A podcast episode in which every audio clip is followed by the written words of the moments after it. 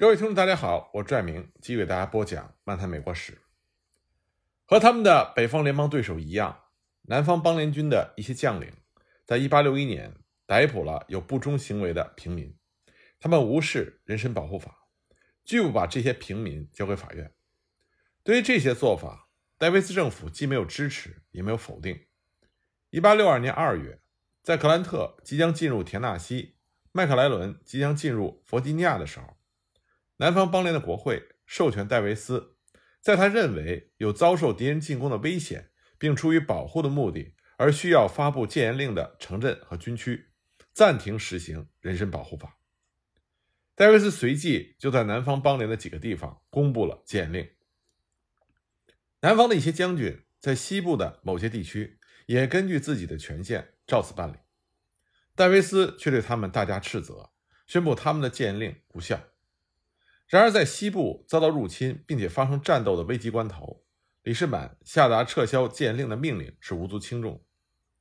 一八六二年八月，布雷格将军甚至在远离战线的亚特兰大也公布了戒严令，理由是这座城市作为交通和供应中心具有极大的重要性。这些做法就激起了南方人的抗议浪潮，他们担心军事专制主义。将危害他们正在为之奋斗的宪法所规定的自由。副总统斯蒂芬斯就说：“让取得独立第一、谋求自由第二的想法见鬼去吧！我们一旦失去了自由，就可能永远无法复得。”斯蒂芬斯敦促州长们反对并且谴责这种恶劣的行动。乔治亚州的约瑟夫·布朗是首先这么做，他称暂停公民自由是武力剥夺。由于这些抗议，南方的国会同意该法在1863年2月期满。次年，有好几位州法官发布了命令，释放那些被控开小差、不忠和逃避服兵役的人。这样就使得一些地区的南方邦联的官员无法实施征兵。在维克斯堡、格里斯堡和查塔努加相继战败之后，形势变得危急起来，开小差的士兵越来越多。秘密的联邦主义团体在南方内地变得更为突出。1864年2月，南方的国会应戴维斯的请求，同意制定一个新的法案，以暂停执行人身保护法，同时指明该法将于7月31日期满。戴维斯有权暂停人身保护法的期限只有18个月，他运用这一权利要比林肯用的少。林肯和南方的总统不一样。在一八六三年三月得到国会批准之前，他已经行使这一权利将近两年了。然而，这件事情在南方邦联所激起的反政府情绪至少不比北方低。随着征兵和强行征用供给品，这件事情就促使了反对派的出现。而这些反对派在战争的后半段，使得南方政府无法发挥应有的工作效率。尽管每个州都有反政府的代言人。但是南方的反对派还是集中在北卡和乔治亚。北卡的州长泽布伦·万斯，他唯恐失掉他那个州的特权，所以几乎在每件事情上，他都和南方邦联政府发生了争吵。在乔治亚有三位颇有影响的政治家：图姆斯、斯蒂芬斯和布朗，他们是最坦率的反政府集团。图姆斯因为没有能够当选南方邦联总统而感觉到沮丧。之后指挥部队也没有取得多少战功。他在1863年3月辞去了旅长的职务，此后呢就成为了严厉批评戴维斯的人。副总统斯蒂芬斯是在1862年离开的李士满，在此后的战争期间，他很少回去，宁愿待在乔治亚。他对每一个想要扩大戴维斯的独裁大权的措施都予以抨击。乔治亚的州长布朗是一个持不同政见的人。他对于集权化的战争措施越来越反感，从而促使他用妨碍议案通过的办法来进行抵制。不管是出于何种动机，戴维斯的反对派总是冠冕堂皇地打着周全的旗号进行反对。布朗在1862年写道：“我的立场就是那些老牌的周全领袖从1798年至今所采取的立场。我参加了这场革命，贡献出我的一份力量，以保持各州的权利。”以防止加强政府，在达到这一目标之前，不管谁当权，我还是要造反。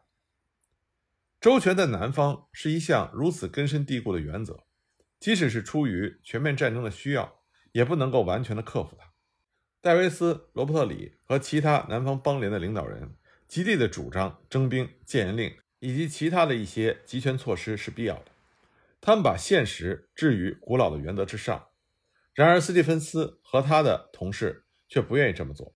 随着南方邦联的处境在战争的最后几年每况愈下，政治上的不和也就发展了起来。在危机面前，南方邦联不仅没有能够同心协力，反而变得更加的四分五裂了。北方的林肯政府也面临着强烈的反对派，这些反对势力在军事受挫时候变得更为强大。但是呢，北方联邦政治和南方的邦联政治在结构上有一个重大的差异，这就减轻了北方的分裂程度。北方存在着政党，而南方则没有。南方没有政党，却反常的产生了反对势力，而且这一势力之所以变为失控，恰恰是因为它具有超政党的性质。由于没有了党的机构，这种反对就成为了个人的和派别的活动，有时候就变成不负责任的。根据南方邦联的宪法，戴维斯没有再次当选的资格，所以他无意建立党组织。由于不存在一个与忠诚、拥护和切身利益相联系的政党，戴维斯就无法采取组织手段来争取人们支持他的政策。一八六三年十一月的国会选举就是在这种超政党的基础上进行的。戴维斯政府的政绩是主要问题，但是候选人对政府政策的支持或者反对是以个人身份进行的，而不是以政党作为基础的。反对意见不是通过有形的组织渠道，而是来自于四面八方，很难对付。在国会选举中，公开反政府的候选人在国会选举中取得了重大的收获。但他们在众议院以大约十五个席位之差，在参议院以两个席位之差，没有取得控制地位。但是，当戴维斯政府保持了国会的微弱多数的时候，由于没有一个党组织，政府就很难调动这个多数。而北方则恰恰相反，林肯是一个朝气蓬勃、组织完备的党的领袖，而且组织的同样好的反对势力的存在，有助于共和党人在重大问题上的团结。林肯在面临激进共和党人的批评的时候，战争的势头则推动着温和派转向解放奴隶和全面战争的激进政策，从而在历次选举和重要的国会投票中，使得党团结一致。北方的州长几乎都是共和党人，这就使得各州和中央政府之间建立起了忠诚和互利的关系。到了1863年，由于战争的影响。北方的经济力量更加强大，而使得南方变得更为虚弱。南方邦联无论是在战场上还是在内部战线上，都正在输掉这场战争。1863年，伴随着军事和外交上的胜利，北方联邦迎来了经济上的空前高涨。北方在军需生产的刺激和军事胜利的鼓舞之下日益强大。与此同时呢，南方则因为遭到了入侵和破坏，日渐衰弱。纽约太阳报对于即将结束的战争评论说：“叛乱之初，叛军的领导人最欣赏的论调就是，如果南方不再与北方进行商业贸易，那么纽约大街上将杂草丛生。但实际上，北方贸易和军火贸易的猛增，完全弥补了中断南北贸易所造成的损失。就纽约而言，近两三年内商业上出现的普遍繁荣，是历史上前所未有的。”而另外特别让人印象深刻的是北方农业的战时记录。从1849年到1859年的十年间，美国的小麦产量增长了73%。尽管受到南方脱离联邦以及边界各州的动乱的影响，美国在1862年和1863年的小麦产量都超出了战前1859年的全国纪录。北方各州的玉米产量也超过了战前的水平。1860年到1862年。由于西欧谷物欠收，美国的小麦、玉米、猪肉和牛肉的出口量，尽管是在战争期间，但实际上仍然增加了一倍。甚至北方联邦军的粮食人均消费量也超过了历史上任何军队的消费量。尽管在内战期间，美国大约有三分之一的农业正规劳动力应征入伍，但是美国仍然在增加出口方面取得了巨大的成就。北方在农业生产中大量使用机械耕作，这才使得这一成就成为了可能。十九世纪五十年代是美国迅速实现农田机械化的十年，收割机和割草机的产量增加了三倍。装在很多收割机上的自动耙地机，象征着节省劳力的进一步发展。收割机、割草机及其他农具的使用，使得妇女和儿童能够弥补由于男人在前线打仗。而造成的人手不足。一八六三年，伊利诺伊州的一位牧师就写道：“昨天我看到我们教区的一位居民的妻子坐在收割机上赶着牵拉了几匹牲口，而她的丈夫在维克斯堡。”另外一位目击者是这么写的：“他说，在过去的几周内，我们曾经看到一位强壮的妇女，她的儿子在军队里，她赶着她的牲口割草，她悠闲地坐在割草机上，轻松的一天就割了七英亩。”用革命来形容农业机械化并不十分恰当，更确切地说，是战争加速了战前出现的现代化的趋势。在食品生产和加工方面也发生了类似的变化。战前就已经出现了罐装的水果、蔬菜及炼乳，但是北方联邦军队的需求对这些工业起到了决定性的推动作用。19世纪60年代，水果罐头和蔬菜罐头的产量从500万听。增长到了三千万听。一八五九年，盖尔伯登建立了第一座炼乳厂。到了一八六二年夏季，他同军队签订的合同使他能够扩大生产，每月达到了一万七千夸托。一年之后，他的工厂的日产量就达到了同样的指标。经济运输部门几乎和农业一样发展的非常顺利，尽管战争初期封闭了密西西比河。但是内陆河道所有的运输工具在总量上却增加了。为了支援北方联邦军的西部战场，维克斯堡上游的河流网上运载着大量的军物资，东西大湖和水路运输量在不断的增长，尤其是运给东部战场军队并用作出口的大批粮食的运载量不断的增加。战争期间，伊利运河每年运输的吨数比19世纪50年代多出了54%。尽管南方邦联的劫掠商船的武装快艇把大多数商人的船队都赶出公海，但是内陆水域贸易的增长，再加上北方联邦海军的需求，给造船业带来了繁荣和兴旺。美国战时四年所建造的商船吨数，相当于战前和平时期的两倍。一八六四年建造的总吨数，到一九零八年才被超过。尽管发展如此之大，但是。战时铁路运输的发展更加超过了水路运输。十九世纪五十年代，铁路建设迅速发展，运输能力已经过剩了，特别是在阿拉格尼河的西部。但是战争的需要又很快使铁路运输达到并且超出了它的运载能力。一八六零年到一八六五年间，北方几条铁路的运输量增长了一倍，利润也增长了一倍，有几条铁路还第一次付出了股息。在大部分北方铁路线中，只有巴尔的摩和俄亥俄的铁路线容易受到南方敌人的破坏。但即使如此，这两条铁路也从战时增加的运输量中获得了利润。战时大量的军需运输就要求繁忙的铁路线铺设辅线，在几条河流上架起新的铁路桥，使得轨距标准化，或者增添一条第三铁轨，或者是准备额外的车轮。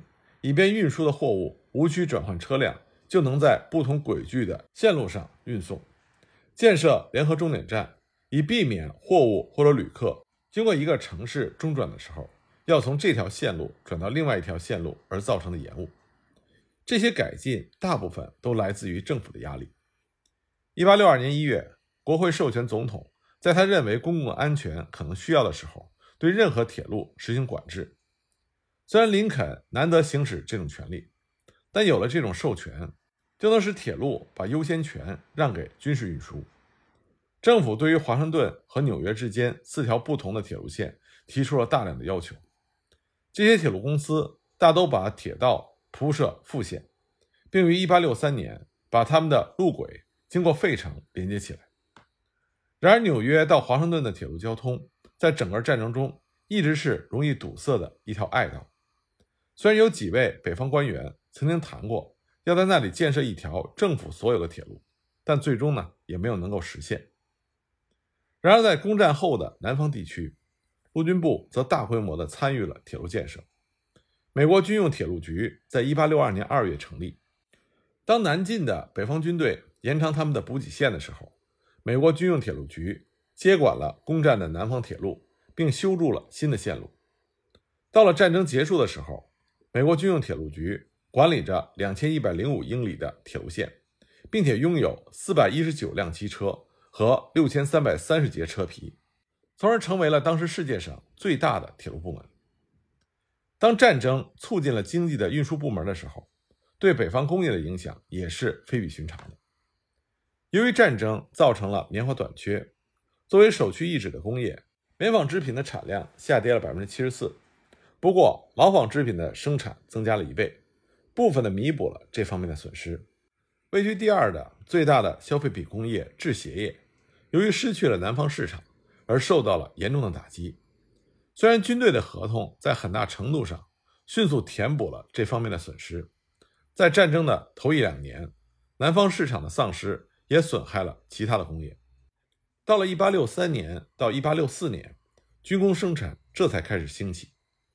战争最初的两年间，铁的生产下降了百分之十四，但是到了一八六四年，仅仅联邦各州的铁产量比先前创全国纪录的一八五六年的产量还高出了百分之二十九。一八六一年，煤的产量下降，可在之后几年又升到了新的高度。一八六一年到一八六五年，光是北方煤的产量就比一八五六年到一八六零年南北方煤总产量高出了百分之二十一。其他与战争有关的工业，像枪支、火药、皮革、铜、货车等等，从战争开始的时候就迅速的发展起来。这些工业到1864年，让北方联邦各州的生产指数比1860年的全国生产指数还提高了百分之十三。